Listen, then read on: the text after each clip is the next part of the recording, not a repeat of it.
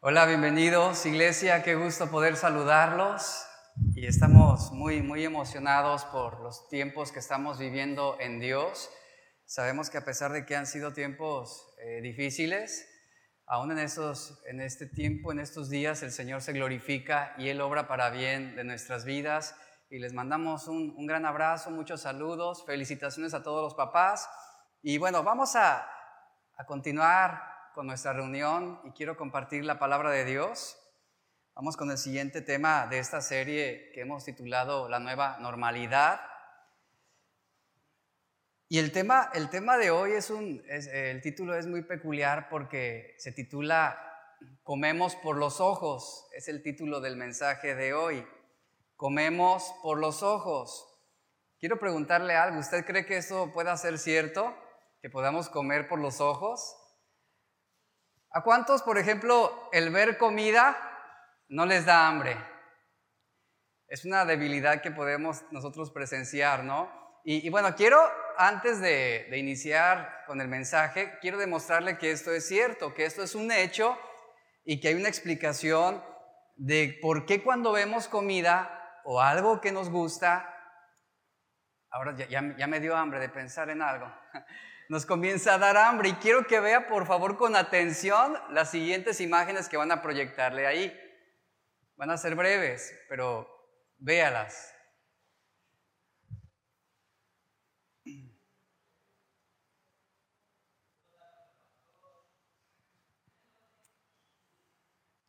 ¿Qué tal? ¿Ya, ya, ya, ya se empezó a saborear? ¿Continúan las imágenes? ¿A cuántos ya se les despertó el apetito? ¿Ve que sí comemos por los ojos? Mire, cuando yo seleccioné estas imágenes el día de ayer, créame que tuve que levantarme a la cocina a buscar qué comer. Y lo que pude encontrar así rápidamente para apaciguar el hambre, el hambre fue un pan tostado. Entonces le entré duro a ese pan tostado y luego encontré un mango y luego agarré unas nueces. Créanme que pude comprobar que esto es cierto. Comemos por los ojos. Y, y es verdad, el ver comida produce hambre. Y esto es un hecho y bueno, hay una explicación. Fíjese, neurológicamente Ver imágenes de comida produce un aumento de grelina, que es conocida como la hormona que produce el hambre. Y esta hormona se encarga de preparar nuestro cuerpo para alimentarnos. Por ello, es una buena opción el uso de imágenes, es decir, lo que actualmente hace la mercadotecnia, utilizar imágenes para probar nuevas formas de disfrutar la comida y, bueno, también esto demuestra cómo afecta a nuestros cerebros el tener que ver o el ser expuestos a este tipo de, de, imágenes y con ellas se pueden experimentar nuevas texturas, estructuras y sabores solamente por lo que estamos viendo. Por ejemplo, usted entra a Facebook, a Instagram, a Pinterest y, y usted se va a topar con alguna imagen de alimentos o va a encontrarse con videos de recetas, o va a ver a alguien comiendo. Hay gente que disfruta ver a otros comer. Y eso va a despertar en usted un nuevo deseo que requiere ser satisfecho en ese momento. Si usted, por ejemplo, en redes sociales pone algún hashtag referente a lo que es comida, por lo menos usted va a encontrar más de 220 millones de imágenes referente a eso. Y la realidad es de que los negocios de comida han creado lo que ellos llaman una interfaz de sabor digital, que cuando usted ve una imagen de comida, en ese momento se aplica una estimulación eléctrica y térmica en la lengua. Y a través de las imágenes, los negocios de comida crean experiencias emocionales, agregándole a sus fotos, por ejemplo, sonidos, música y diálogos. Y esto inmediatamente aumenta la intensidad del deseo. Las papilas, de, eh, las papilas gustativas se estimulan a través del olfato y a través de lo que vemos. Los receptores gustativos se activan, se pueden activar con el solo olor sin que veamos, por ejemplo, una imagen ¿Cuántas veces no va pasando por un puesto de tacos y le llega el airecito y dice, ay, qué rico, se me antojaron los tacos? O también los receptores gustativos se pueden activar con solamente ver algún alimento y sin olerlo, como le sucedió ahorita con esas imágenes que le proyectamos. ¿Se da cuenta que sí podemos comer por los ojos? Y acompáñeme a Génesis 3.6. No es una, una enseñanza sobre cocina ni recetas, sino tiene que ver esta ilustración con lo que vamos a ver el día de hoy. Génesis 3.6 nos dice, y vio la mujer. Note, ¿qué fue lo que hizo Eva? Ver. Y vio la mujer que el árbol era bueno para comer. Note ahí, Eva ya estaba comiendo por los ojos. Es lo que estamos viendo aquí. Vio la mujer que el árbol era bueno para comer y que era agradable a los ojos y que era árbol codiciable para alcanzar la sabiduría. ¿Y qué hizo Eva? Tomó de su fruto y comió y dio también a su marido, el cual comió así como ella. Eva tuvo una percepción que engañó sus sentidos, es lo que estamos leyendo aquí. Hay algo que sucede en el cerebro cuando deseamos adquirir una cosa. Por ejemplo, ahorita que usted se expuso a estas imágenes de comida, algo comienza a suceder en su cerebro. Dicen los expertos que la toma de decisiones al momento de adquirir un producto nuevo no es un proceso solamente racional, ya que un consumidor no examina conscientemente las consecuencias, sino ¿Qué, sucede cuando usted ve, por ejemplo, algo que le gusta o que quiere comprar o que tiene el deseo de adquirir? Usted se escuda sobre este pensamiento. Bueno, si lo adquiero, alcanzaré un nivel de felicidad diferente. Me sentiré completo, me sentiré satisfecho. Seré feliz si pudiera adquirir este modelo de vehículo o si pudiera tener este teléfono. Y cuando tú lo adquieres, cuando tú compras ese producto, eso que tanto anhelas, pues antes de esto se va produciendo una ansiedad y cuando tú lo compras, entonces esa ansiedad queda satisfecha. Y esto sucede porque existe un deseo y cuando sentimos ese deseo, nuestro cerebro lleva a cabo un proceso electroquímico, es decir, neurológicamente hay una respuesta a esto se activa el sistema límbico, cuya función es manifestar los matices de los estados emocionales como el miedo, la felicidad, el placer, etcétera, etcétera, etcétera. Por ejemplo, vea lo que sucedió con Eva. Neurológicamente lo que pasó en el cerebro. Eva, ¿qué hizo? Vio. Ella vio. ¿Qué vio? Que era agradable a los ojos el fruto. Lo que sucedió ahí fue que en Eva se activó el proceso de gratificación. Es decir, si yo lo obtuviera, entonces podría alcanzar una felicidad que no conozco hasta este momento. Y luego después Eva vio que el fruto era codiciable para alcanzar sabiduría. Es decir, se ejerce ese cálculo racional. Es donde el cerebro comienza a indicarnos el por qué lo debemos tener. Es decir, es un convencimiento de por qué lo necesitamos. Y esto sucede cuando vamos a alguna tienda departamental y vemos algo que nos gusta. ¿Se da cuenta que es bien fácil convencernos a nosotros mismos de adquirirlo, de comprarlo? No importa si metamos tarjeta de crédito, el, el punto es obtenerlo.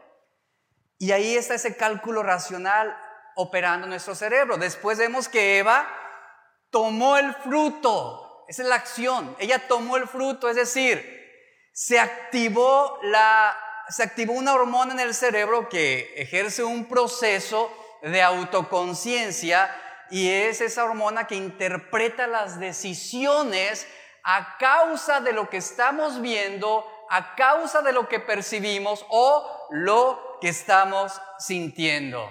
Es el proceso, o se activa la insula, se le conoce así. Pablo hace una declaración de este hecho importante en primera de Timoteo 2.14, dice, nos dice que Adán no fue engañado, sino que la mujer, al ser engañada, y aquí también se traduce, al ser seducida, ¿y cómo fue seducida?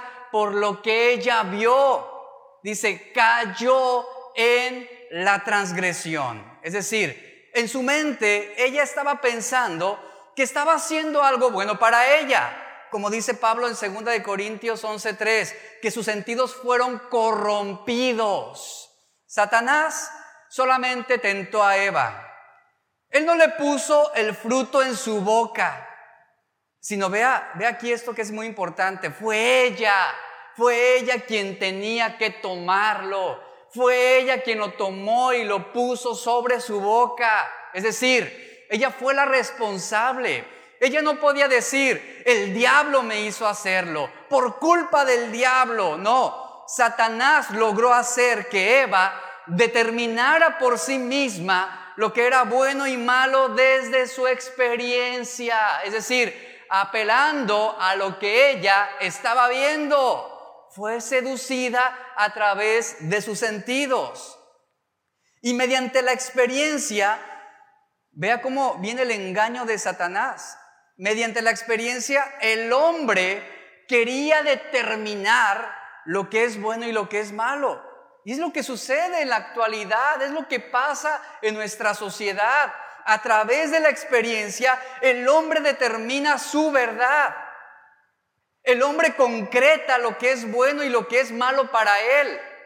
El hombre ha sabido lo que es bueno y lo que es malo desde la base de sus sentidos, desde lo que ve y no desde la palabra de Dios. Debemos entender lo siguiente, que la verdad de Dios no es algo que apela a nuestros sentidos humanos. La verdad de Dios es objetiva, no es relativa. La verdad de Dios es incambiable, es inmutable, es universalmente la misma. Y esta verdad no está determinada por lo que el hombre ve, sino por Dios. Por esa razón es una verdad única. Y lo que la serpiente quería lograr en Eva era asegurarse era asegurarse que Eva determinara lo bueno y lo malo y que lo determinara por su mente, que lo determinara por su experiencia. Y esto mismo es lo que está haciendo con los hombres el enemigo. Cada quien determine lo que es bueno o lo que es malo en base a qué? En base a su propia mente, en base a la experiencia y que cada persona, en base a sus sentidos, se adapte a las condiciones que mejor le convienen. Este tipo de engaño ha dominado la conducta del hombre, ya que así como Eva, cada persona actualmente está determinando su propia realidad y su propia verdad. En las heladas regiones de, América del Norte, había un indio que hacía un caminito por entre la nieve y además hacía otra cosa con unas ramas de abeto. Alguien le preguntó, ¿qué estás haciendo? Viene un amigo y le pregunta, ¿qué es lo que estás haciendo? Le preguntó un amigo cuando estaba pasando con él, lo ve que estaba haciendo ese caminito entre la nieve y el amigo con esa duda le dice, ¿qué, qué es lo que haces? El hombre responde, una trampa para conejos, responde así este indio. Pero le dice, ¿y dónde está la trampa? Ah, dice el hombre, Responde sonrientemente, dice, la trampa no la pondré sino hasta, de hasta dentro de dos semanas. Entonces, este hombre primero arregló el caminito de modo que los conejos pudieran sentir confianza al transitar en él. Este hombre preparó el camino para que los conejos se acostumbraran a él y perdieran el miedo.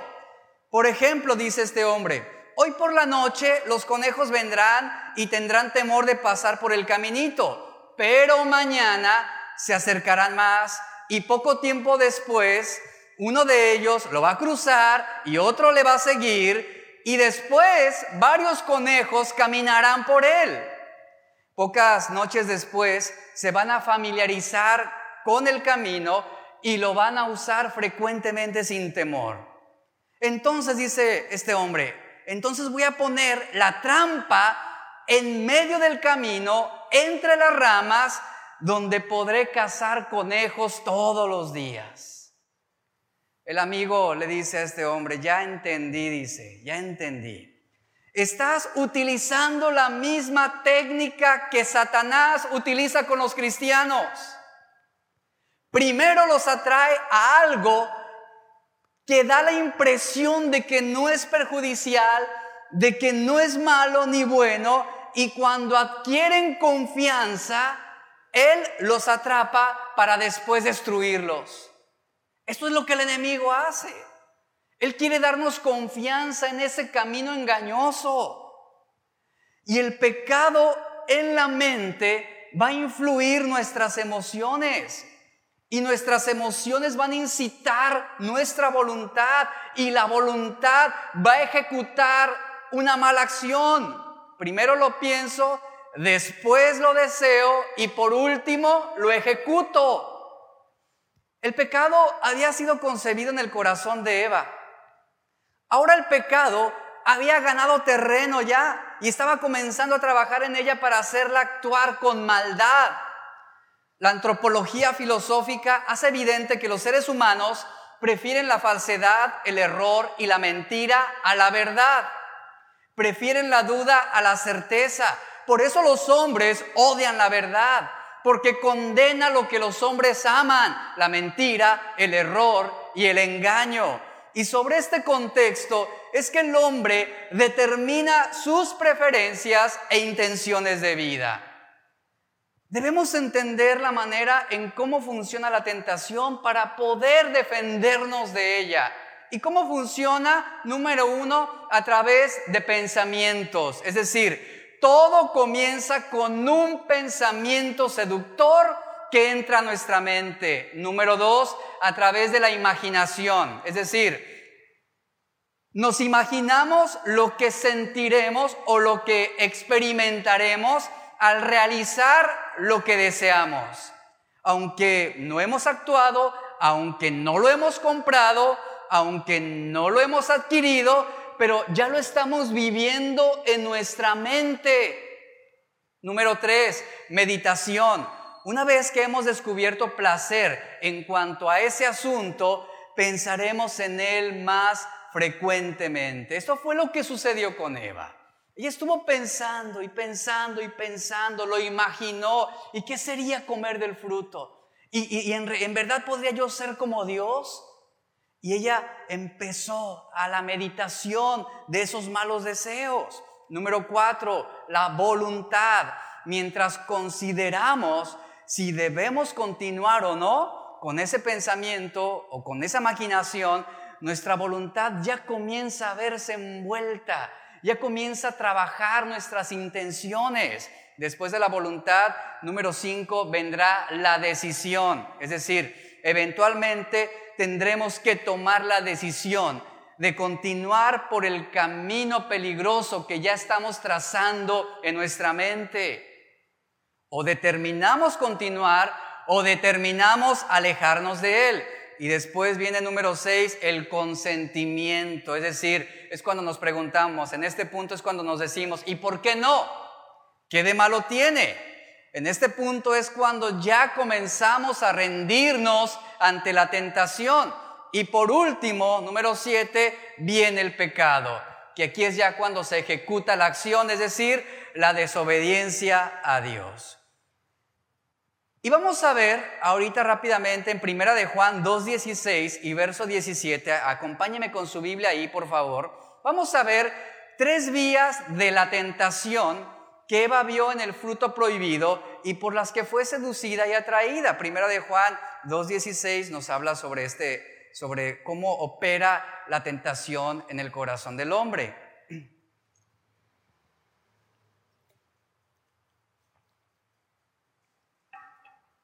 ¿Lo tiene? Primera de Juan 2.16 dice, porque todo lo que hay en el mundo, todo lo que hay en el mundo, recalco esta frase, los deseos de la carne, aquí los deseos de la carne se refiere al afán por la satisfacción de los deseos físicos, luego dice, los deseos de los ojos, es decir, el anhelo y la acumulación de cosas, y luego número tres menciona, y la vanagloria de la vida, es decir, la obsesión con un estatus social o la importancia de manifestar un estilo de vida glamuroso. Dice Juan, no proviene del Padre, sino de quién? Del mundo. Y luego vea el verso 17, y el mundo pasa, y sus deseos, pero el que hace la voluntad de Dios va a permanecer para siempre. Déjeme explicarle a qué se refiere Juan con esto. Los deseos de la carne es la primer vía de la tentación. Los deseos de la carne, es decir, esta provocación a pecar no solo se limita a los pecados sexuales o pecados de la carne, es estar sometido al deseo carnal. Es decir, juzgamos todo lo que hay en el mundo desde una visión materialista y carnal de las cosas. Es vivir sujeto a los sentidos. Por ejemplo, es ser glotón en la comida, rebuscado en el lujo, decía un comentarista. Es ser esclavo del placer, codicioso y relajado de lo moral, egoísta en el uso de las posesiones, desinteresado en todos los valores espirituales, extravagante en la gratificación de los deseos materiales. En pocas palabras, el deseo o los deseos de la carne no tienen en cuenta los mandamientos de Dios, ni su juicio, ni sus principios, ni aún la misma existencia de Dios. Es lo que se refiere aquí. Luego leemos que Juan refiere la, segunda vía de la tentación, que son los deseos de los ojos, es decir, lo que percibimos a través de la vista. Esta provocación a pecar tiene que ver con una inclinación de nuestra voluntad a dejarnos cautivar por lo que vemos, por las apariencias.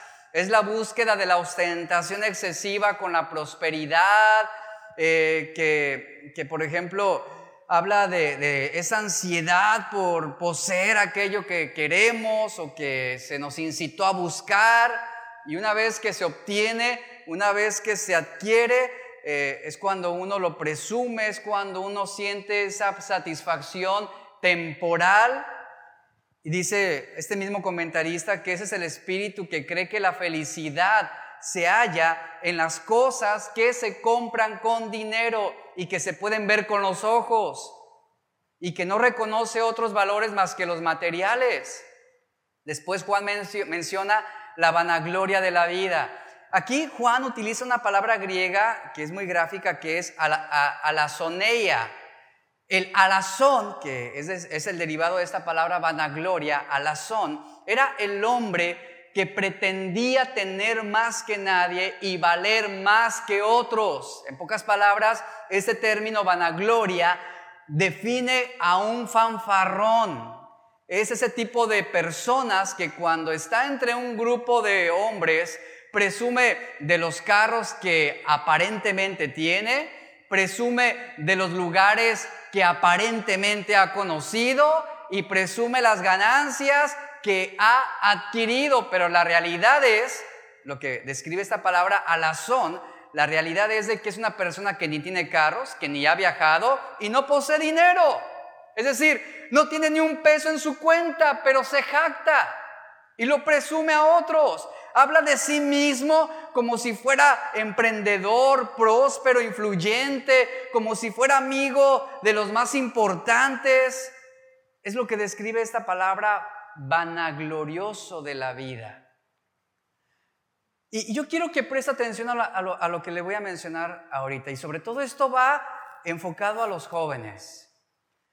Los investigadores de una universidad de Chicago realizaron una encuesta con 200 personas entre los 18 y los 85 años con el fin de conocer cuáles son las tentaciones diarias más comunes y aquellas a las que les, les es más difícil poder resistirse.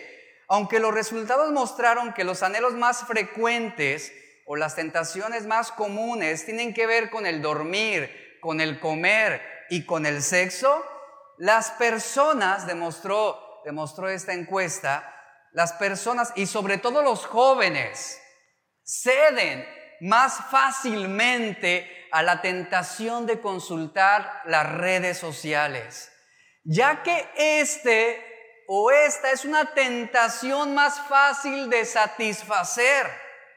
Por el contrario, es más fácil, por ejemplo, dice este estudio, resistirse a fumar un cigarrillo o a tomar alcohol, factores que habitualmente son causa de adicción, mientras que el alcohol, el tabaco u otros vicios son acciones que tienen un costo económico y sanitario, el acceso a las redes sociales se percibe como una acción en la que cuesta poco o nada participar de ellas. Y según explican los investigadores, por esta razón es precisamente mucho más difícil resistirse a la tentación de utilizarlas. Las redes sociales, ¿por qué, me, me enfoco a las redes sociales? Porque finalmente seduce nuestros sentidos caemos en las tentaciones de lo que estamos viendo.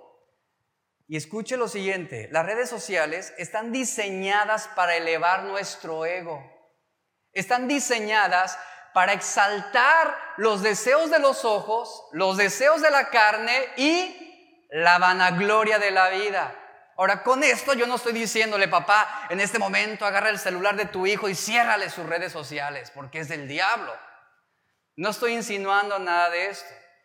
A lo que yo estoy hablando es que puede ser un peligro para nuestros hijos y para los jóvenes si no hay una vigilancia debida, prudente, hablando de los padres con los hijos.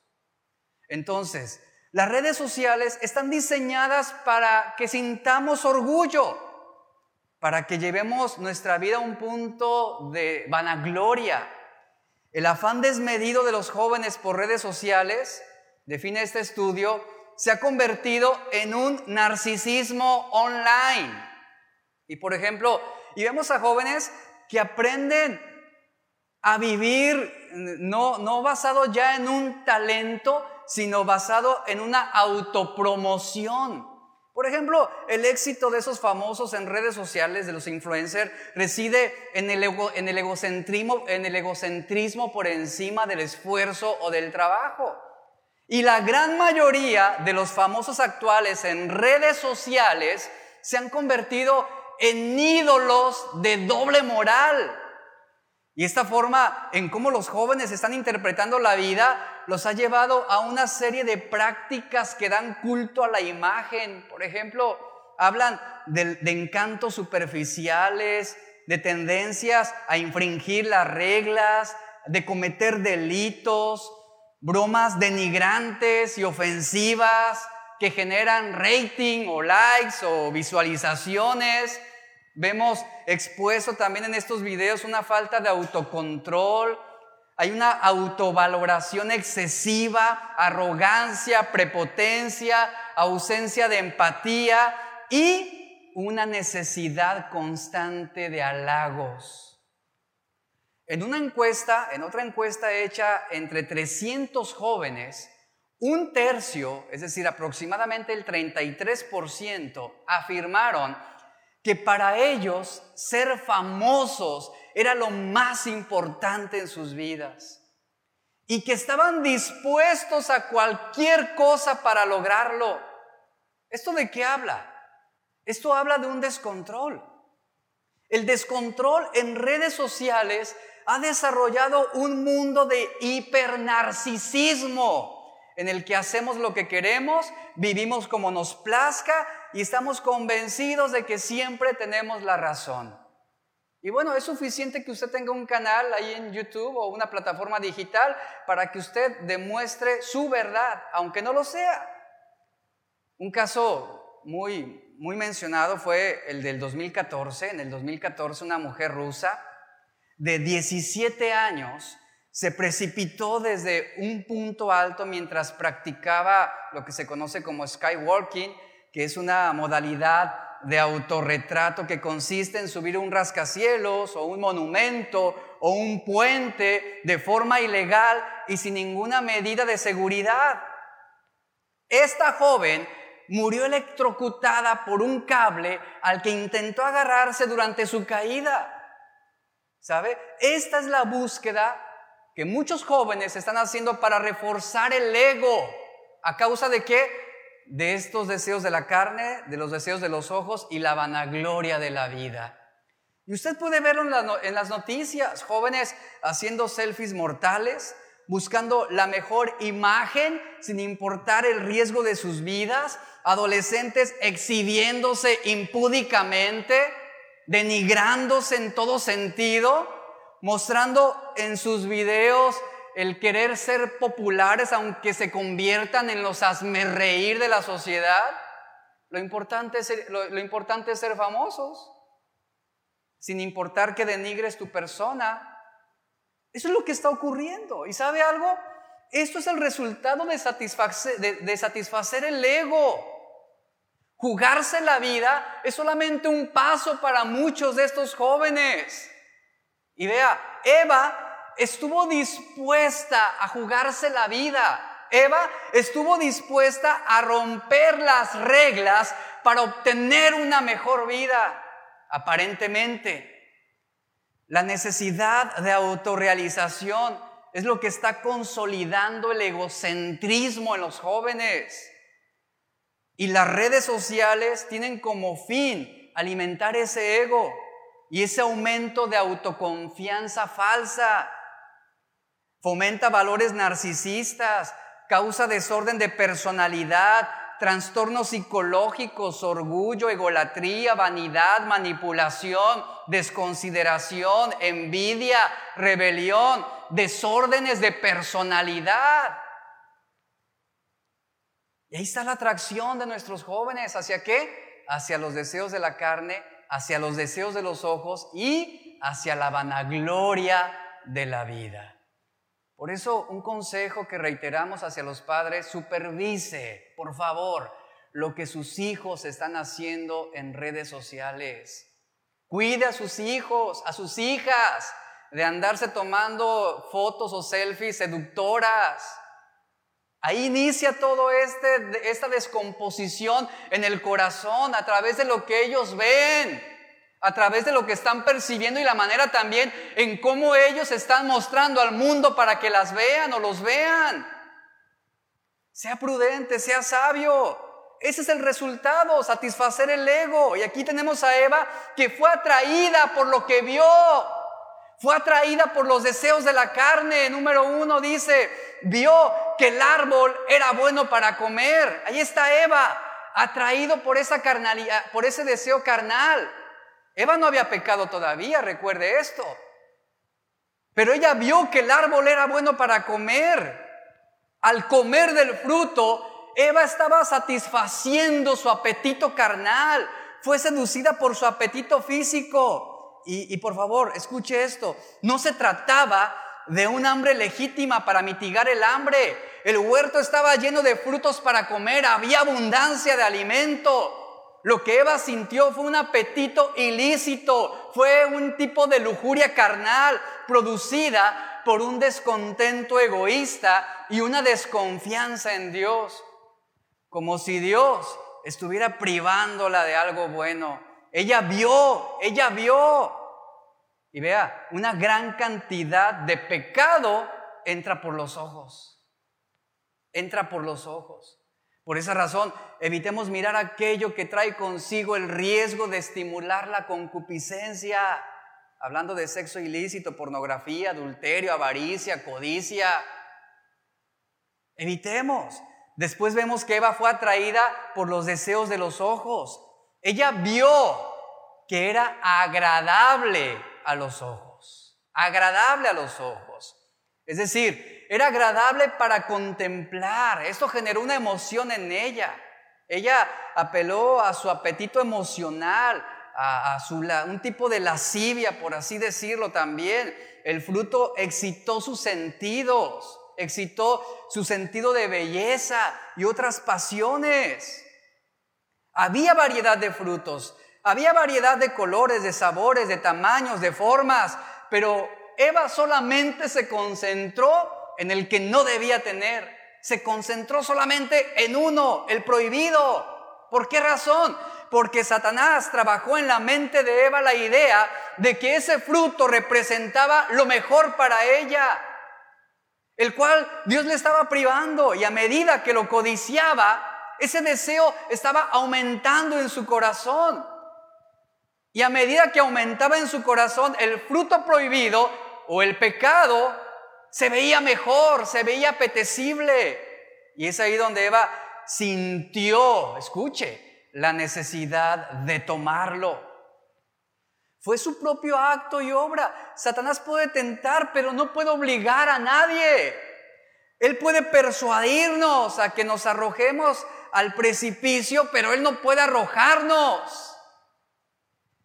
Y luego vemos que Eva fue atraída por la vanagloria de esta vida. Ella vio que el árbol era codiciable para alcanzar qué? Sabiduría. Sabiduría. Esto es lo atractivo del pecado. Te brinda la satisfacción de la vanagloria de la vida. Y aquí fue una apelación de su apetito intelectual. Un orgullo desmedido hizo que ella deseara más que otra cosa la sabiduría que tendría sabiendo el bien y el mal. Y por lo tanto, ella deseó ese conocimiento y fue débil y fue tentada por una promesa falsa que aseguraba que ella sería igual a Dios. Entonces, cuando ella miró, a lo mejor cuando ella miró el fruto inicialmente no tenía la intención de tomarlo, pero cuando lo tomó, seguramente después de tocarlo, seguramente ella no tenía la intención de comerlo, pero ¿sabe? Sus pensamientos trabajaron en su corazón y en su voluntad. ¿Y cómo terminó Eva? Comiéndolo, comiéndolo. Es sabiduría, es sabiduría de tener los primeros tirones del pecado y abandonarlo antes de que te veas comprometido con él. Y aquí estamos viendo claramente cómo, cómo el pecado entra por el ojo. En Mateo 5, 27 al 28, Jesús dijo, oísteis que fue dicho, no cometerás adulterio. Pero yo os digo que cualquiera, ¿qué? Que dijo Jesús, cualquiera que mire a una mujer para codiciarla, ya adulteró con ella en su corazón. ¿Se da cuenta que sí comemos por los ojos? Increíblemente, Nuestros ojos juegan un papel muy importante en cuanto a la consumación del pecado, como lo acabamos de leer en 1 de Juan 2, 15 al 17. Aquí Juan claramente ha establecido y nos ha advertido que uno de los medios por donde somos tentados es por los ojos. Y ahí están los deseos de los ojos, por los cuales podemos ser débiles. Esa fue y fue a causa de los deseos de los ojos, por ejemplo, vemos a lo largo de la historia bíblica, fue a causa del deseo de los ojos que el rey David cometió el pecado de adulterio y posteriormente el pecado de homicidio. Dice en 2 de Samuel 11:2, y sucedió un día al caer la tarde que se levantó David de su lecho y se paseaba sobre el terrado de la casa real y vio, ¿qué, ¿cuál fue la acción? Vio desde el terrado a una mujer que se estaba bañando, la cual era muy hermosa. Otro ejemplo en la Biblia fue Acán. Acán cayó en pecado también por el deseo de los ojos. En Josué 7:21 dice, pues vi entre los despojos un manto babilónico muy bueno, dice, y 200 ciclos de plata y un lingote de oro de peso de 50 ciclos lo cual dice, codicié y tomé. Y he aquí que estaba escondido bajo tierra en medio de mi tienda y el dinero debajo de ello. Pero ¿qué hizo Acán primero? Vio entre los despojos y se despertó la codicia. Y aquí en esta historia que estamos viendo hoy vemos cómo Eva fue cautivada. ¿A través de qué? De lo que vio fue cautivada por el fruto porque ella vio que era agradable a los ojos. Y Jesús nos advierte claramente sobre el peligro de lo que miramos. Claramente. El apóstol Santiago advierte que antes que el pecado sea consumado, este es concebido en el corazón de la persona por su propia concupiscencia y obviamente una forma en la cual la tentación puede entrar a nuestra vida es por medio de nuestros ojos. Santiago 1, 14 al 15, que es un texto que ya hemos leído, lo voy a leer rápidamente, dice, sino que cada uno es tentado cuando de su propia concupiscencia es atraído y seducido. Entonces, la concupiscencia, después que ha concebido, da a luz el pecado y el pecado, siendo consumado, da a luz la muerte. Debemos cuidar lo que vemos. Y quiero terminar Quiero terminar con, esta carta. Así se titula este escrito, se titula Una carta de Satanás. Escúchela, por favor. Una carta de Satanás, de cómo él, esto, esta carta obviamente es solamente ilustrativa, pero habla de cómo el enemigo trabaja en nuestros corazones y cómo se complace, ilustra la manera como él se complace cuando nosotros somos presa de sus tentaciones. La voy a leer, ponga atención por favor, escuche, deje de hacer, no sé, ponga mucha atención, no se distraiga. Dice, dice esta carta, carta de Satanás. Dice, te vi ayer cuando comenzabas tus tareas diarias. Te levantaste sin ni siquiera orar a tu Dios. En todo el día no hiciste nada de oración. De hecho, ni recordaste bendecir tus alimentos. Eres muy desagradecido con tu Dios y eso me gusta de ti. También me agradaba la enorme flojera que demuestras siempre en lo que se refiere a tu crecimiento espiritual. Rara vez lees la Biblia y cuando lo haces, siempre, siempre estás cansado. Oras muy poco y muchas veces recitas palabras que no meditas. Por cualquier pretexto dejas de conectarte a la transmisión de tu congregación. ¿Qué decir de tus quejas? Dices que eres cristiano, pero no has tenido disposición de servicio durante tantos años. Todo eso es útil para mí. No puedo describirte cómo me alegra que en todo este tiempo en que estás siguiendo a tu Dios, no hayas cambiado tu manera de comportarte. Tantos años y sigues como al principio. ¿Crees que no tienes nada que cambiar? Me encantas, dice, me encantas y te aplaudo por eso. Recuerda que tú y yo hemos pasado muchos años juntos y aún así te detesto, te odio. Es más, te aborrezco porque aborrezco a tu Padre Celestial y solamente te estoy usando para molestarlo a Él. Él me echa del cielo y yo voy a utilizarte mientras pueda para vengarme de Él. Dice, mira, eres tan ignorante y eres tan tonto que me has cedido tu existencia sin saberlo. Y yo voy a hacer que vivas un verdadero infierno en tu vida a causa del pecado aún estaremos juntos doblemente. Y esto realmente va a dolerle a tu Dios. Con tu cooperación voy a mostrar quién realmente es el que gobierna tu vida. Con todos los momentos rendidos que nos hemos pasado, hemos disfrutado juntos demasiado tiempo en Facebook, Instagram, YouTube y ahora en TikTok. Ya está modificado, ¿eh?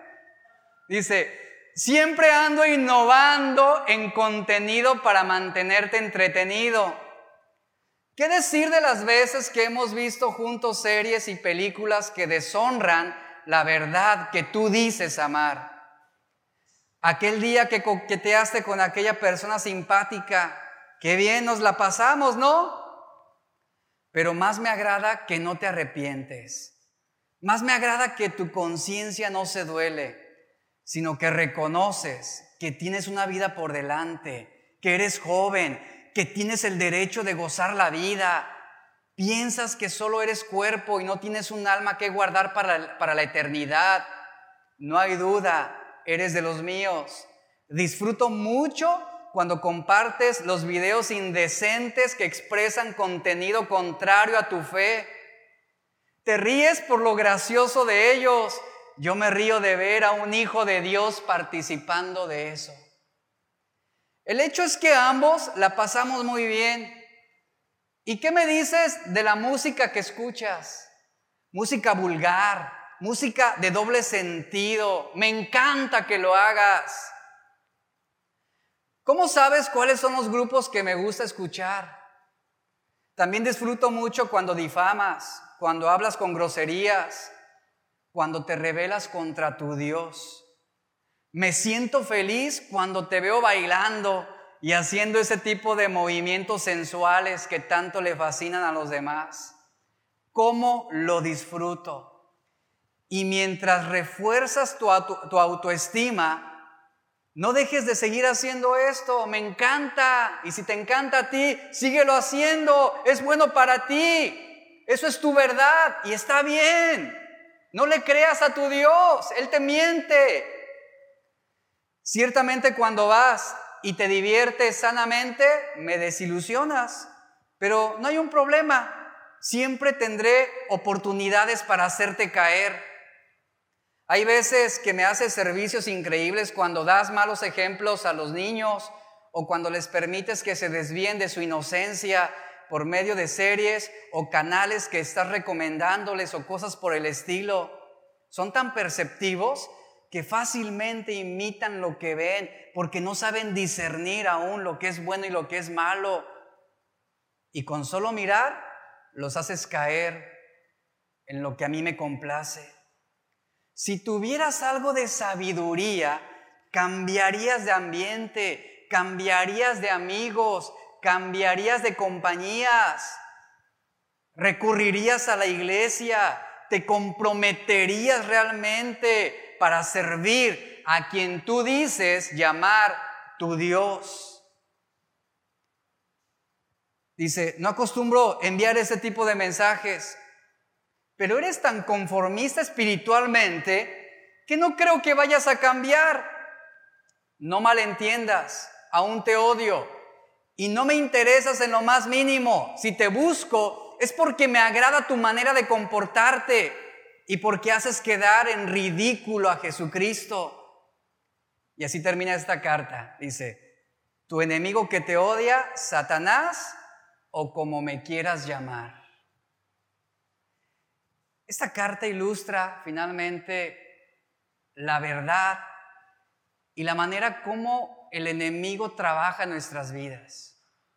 Y aquí claramente vemos cómo el enemigo trabajó en Eva a través de sus sentidos, cómo logró cautivarla a tal punto que la llevó a que ella se corrompiera, a que ella se ensuciara, a que ella se denigrara, a que ella sola se avergonzara, siendo una mujer con, con, respeto, con honor, con la bendición de Dios, con el favor de Dios. Y vean cómo, cómo por un instante de placer echó toda la basura. Así es como trabaja el enemigo en nuestros corazones. Y sabes, el pecado trabaja indistintamente. Es decir, no respeta edad, no respeta posición social, no respeta si tú eres un servidor dentro de la iglesia. El enemigo va a trabajar en niños, en adolescentes, en jóvenes, en casados, en solteros, en viudos, en ancianos. Así es como trabaja el enemigo. Por esa razón, aprendemos de Eva que debemos cuidar lo que vemos. Comemos por los ojos. Cuidemos lo que estamos viendo. Cuidemos en, qué páginas estamos navegando, qué estamos publicando. ¿Cuál es el objetivo de nuestras redes sociales? ¿Para qué tenemos redes sociales? Reitero, no estoy diciendo que eso sea malo, sino hay que ser sabios para utilizarlas, para manejarlas, para, para ver lo que estamos finalmente, para saber de qué estamos alimentándonos con lo que estamos observando. Guardemos nuestro corazón. Porque el enemigo, dice la palabra, anda como león rugiente, buscando a quien devorar. Y esa expresión habla de que está buscando ese punto débil, ese punto débil para acorralarnos, para controlarnos, para seducirnos, para llevarnos a un punto en el que neguemos la verdad que estamos creyendo. Se requiere celo en esos tiempos, se requiere compromiso de parte de Dios. ahí en su lugar, en su casa, por favor, cierre sus ojos. Vamos a terminar. Creo que esto ha sido una confrontación muy fuerte para todos nosotros.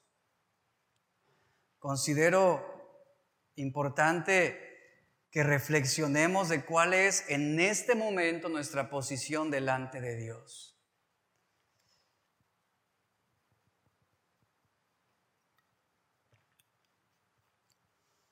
Como vemos aquí, Eva fue seducida a través de los deseos de los ojos, de los deseos de la carne y la vanagloria de la vida.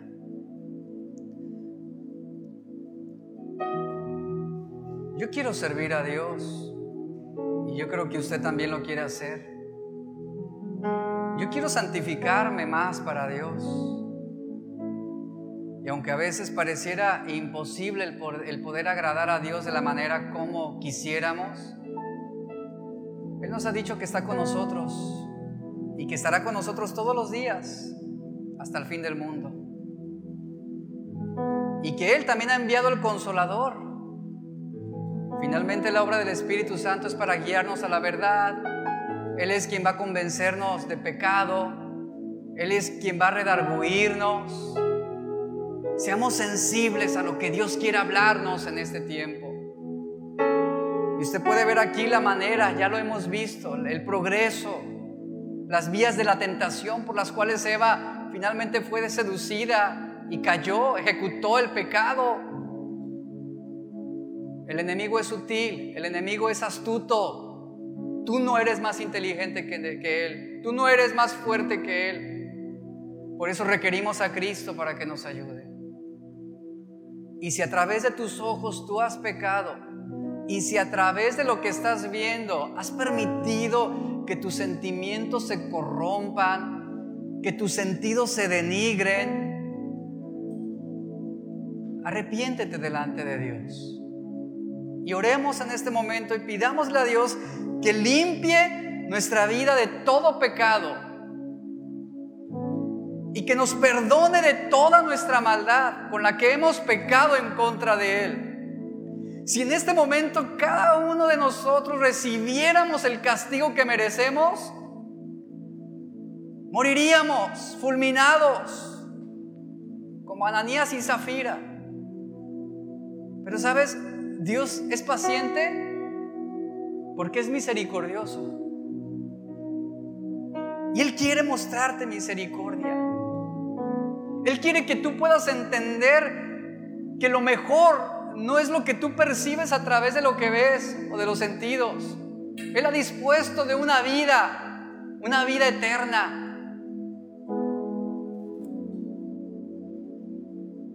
Y venimos delante de ti, Señor. Y te rogamos, te suplicamos que nos perdones de todo nuestro pecado y de toda nuestra maldad. Límpianos, Señor. Límpianos. Danos sabiduría, danos discernimiento, danos humildad para poder reconocer el pecado en nuestro propio corazón y huir de él, apartarnos de él y que no seamos presa fácil. Que no seamos presa fácil.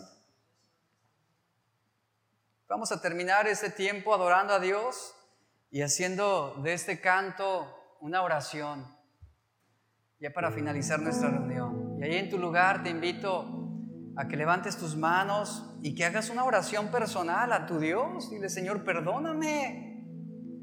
Perdóname porque sin darme cuenta he sido instrumento de Satanás.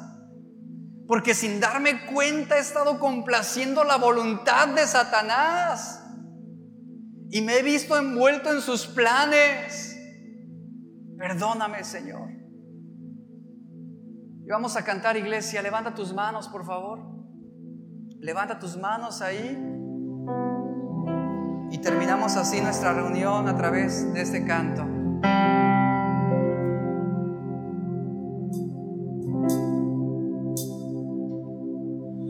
Aquí estoy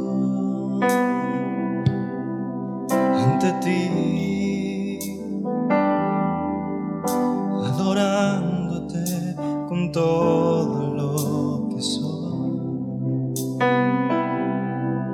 Quiero ver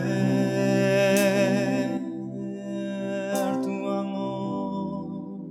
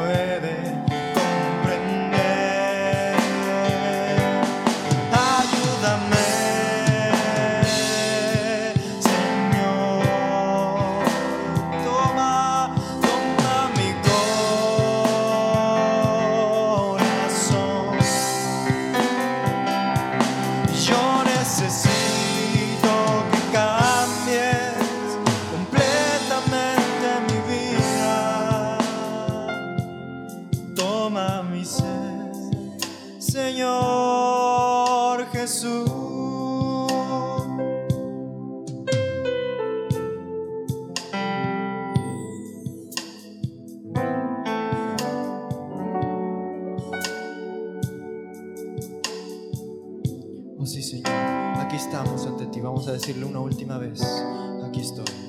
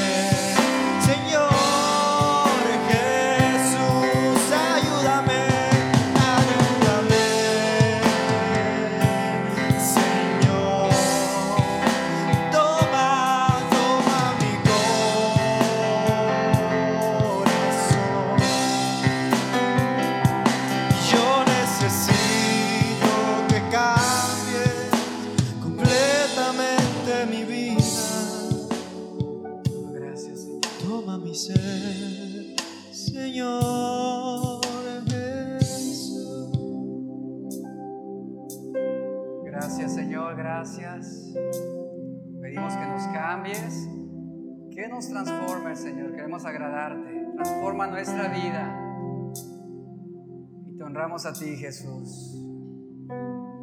Iglesia, decimos amén. Amén.